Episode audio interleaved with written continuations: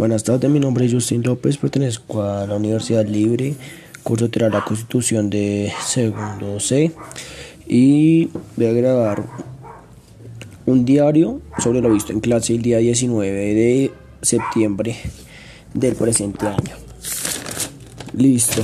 Antes de empezar, eh, lo que sale en la clase de este día, del lunes, eh, también es con temas en base un poco de la clase pasada, pero pues se dice que Colombia maneja un modelo capitalista neoliberal, un modelo económico que soporta la relación de poder, se hablan de las distintas etapas, como la edad antigua, edad media, edad moderna, eh, en la edad antigua se maneja esclavismo, en la, edad media el feudalismo y en edad moderna el modelo liberal, el estado de bienestar después de la Gran Depresión de 1929, neoliberal capitalismo después también del 29, los frenos y contrapesos se habla, un ordenamiento jurídico que es, es una existencia de órganos con la competencia de crear normas jurídicas, identificar tipos de normas jurídicas y metodológicas de la interpretación de las normas jurídicas.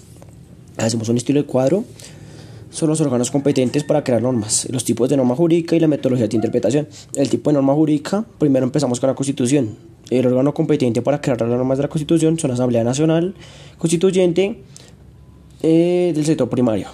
Y la metodología de interpretación y la ponderación y el test de razonabilidad. La igualdad de criterios de proporcionalidad. El segundo tipo de norma jurídica es la ley.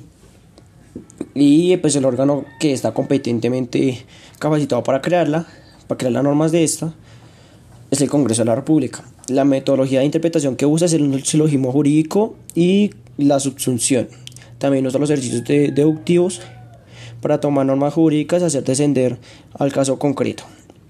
Y el tercero son los actos administrativos, que eh, el órgano competente son las autoridades que ejercen función activa y también las mismas terceras pasadas, jurídico, subjunción y el ejercicio deductivo.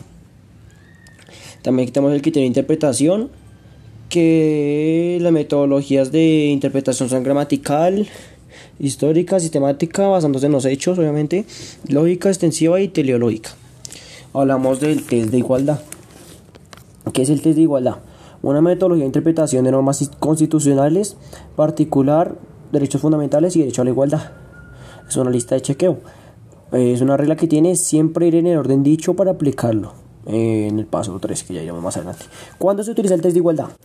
Por medio de la ponderación, cuando un individuo está sufriendo un trato diferencial para saber si este trato diferencial está o no permitido por la Constitución. ¿Cómo se aplica? Tiene tres etapas para aplicarla.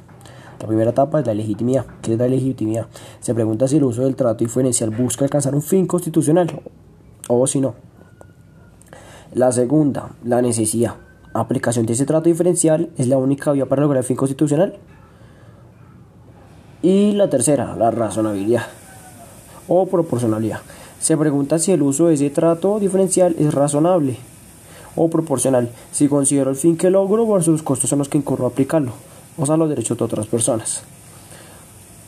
Listo. Se habla también el caso del trolley sobre el conductor de tren que va por una vía, por una vía y el tren puede pasar y atropellar a cinco personas y matarlas. O si yo acciono la palanca, puedo hacer que este cambie de camino y solo mato a una persona. Entonces se habla de cuál es que elegiría cada uno esto en clase. Y pues aclarando también que el tren no tiene frenos. Eh, hablamos también del bachiller con 380 puntos más en la prueba de estado que cualquier acelera cupo en universidad pública. Eh, según el artículo 69, dice legítimo si es necesario, proporcional y razonable, como conclusión que yo puse.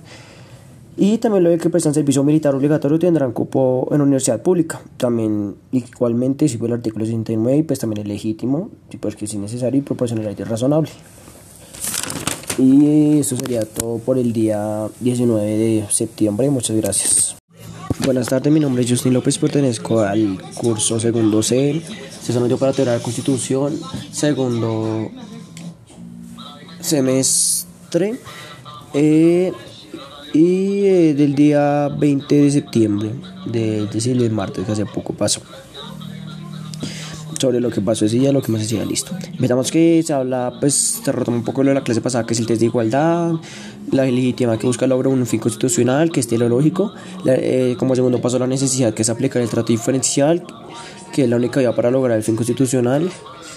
Y tercero, razonabilidad. Es razonable o proporcional teniendo en cuenta el beneficio que logró, o sea, alcanzar el fin constitucional contra los costos en que se incurre. Se habla del servicio público, que son actividades a cargo del Estado que se desarrollaron para pretender satisfacer una necesidad fines del Estado. Eh, constituyente primario, que es originario, poder constituyente, constituyente secundario, que es poder constituido, puede reformar, pero nunca cambiar la constitución. También se habla de la ponderación, hacemos como pues, un estilo de como de balanza, por decirlo así. En la parte de la izquierda están derechos, principios y validez, casos concretos en la mitad. Y en la parte de la derecha derechos, principios y valores. Quiere decir que se enfrentan categorías iguales, derechos y principios, pero no juntos. Siempre hacer el análisis teniendo en cuenta el caso concreto. Y los argumentos nacen, principios y valores en la Constitución. Se habla también de Michael Chandler, Chandler Justice sobre el caso de Trolley eh, y al último se habla del caso Gumercinda, de 3 años, que tiene síndrome de Down, displasia de cadera, pues con una 9 PS, un trasplante de cadera y tiene una operación cada mes. El derecho del menor es fundamental. Y eso sería todo por el día 20 de septiembre. Muchas gracias por su atención.